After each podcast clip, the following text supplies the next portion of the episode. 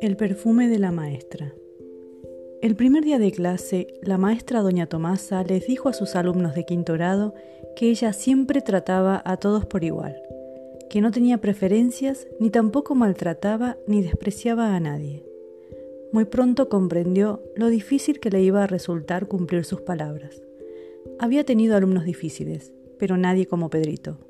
Llegaba al colegio sucio, no hacía las tareas, pasaba todo el tiempo molestando o dormitando. Era un verdadero dolor de cabeza. Un día no aguantó ya más y se dirigió a la dirección. Yo no soy maestra para soportar la impertinencia de un niño malcriado. Me niego a aceptarlo por más tiempo en mi clase. Ya casi son las vacaciones de Navidad. Espero no verlo cuando volvamos en enero.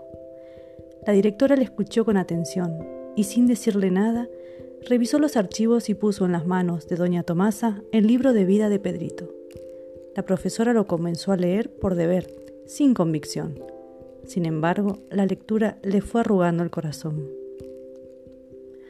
La maestra de primer grado había escrito, Pedrito es un niño muy brillante y amigable. Siempre tiene una sonrisa en los labios y todos le quieren mucho. Entrega sus trabajos a tiempo, es muy inteligente y aplicado. Es un placer tenerlo en mi clase. La maestra de segundo grado escribió, Pedrito es un alumno ejemplar con sus compañeros, pero últimamente se encuentra triste porque su mamá padece una enfermedad incurable. La maestra de tercero dice, la muerte de su mamá ha sido un golpe insoportable.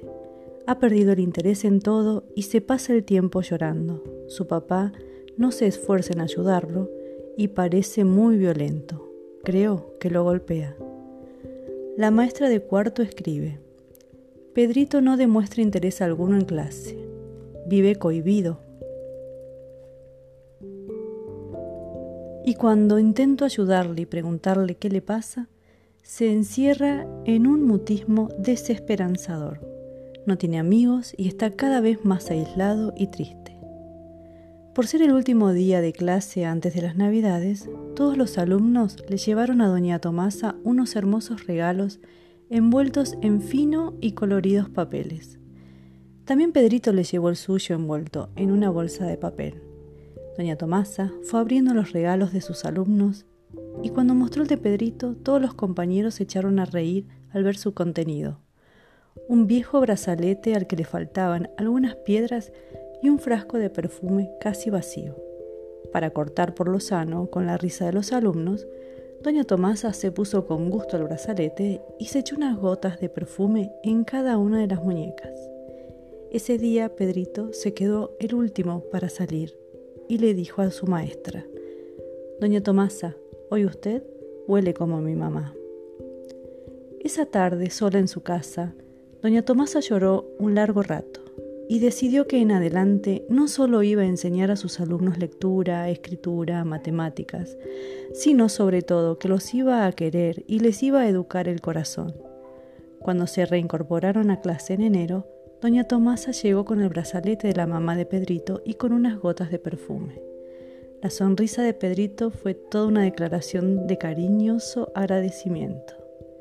La siembra de atención y cariño de doña Tomasa fue fructificando en una cosecha creciente de aplicación y cambio de conducta de Pedrito.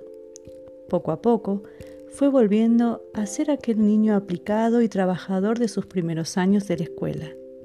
Al final del curso, a doña Tomasa le costaba cumplir sus palabras de que para ella todos los alumnos eran iguales, pues sentía una evidente predilección por Pedrito. Pasaron los años, Pedrito se fue a continuar sus estudios a la universidad y doña Tomasa perdió contacto con él. Un día recibió una carta del doctor Pedro Altamira, en la que le comunicaba que había terminado con éxito sus estudios de medicina y que estaba a punto de casarse con una muchacha que había conocido en la universidad. En la carta le invitaba a la boda y le rogaba que fuera su madrina. El día de la boda, doña Tomasa volvió a ponerse el brazalete sin piedras y el perfume de la mamá de Pedrito. Cuando se encontraron se abrazaron muy fuerte y el doctor Altamira le dijo al oído, todo se lo debo a usted, doña Tomasa. Ella, con lágrimas en los ojos, le respondió, No, Pedrito, la cosa sucedió al revés. Fuiste tú quien me salvaste a mí y me enseñaste la lección más importante de la vida, que ningún profesor había sido capaz de enseñarme en la universidad. Me enseñaste a ser maestra. Texto de Mariela Janit Oñate Torregrosa.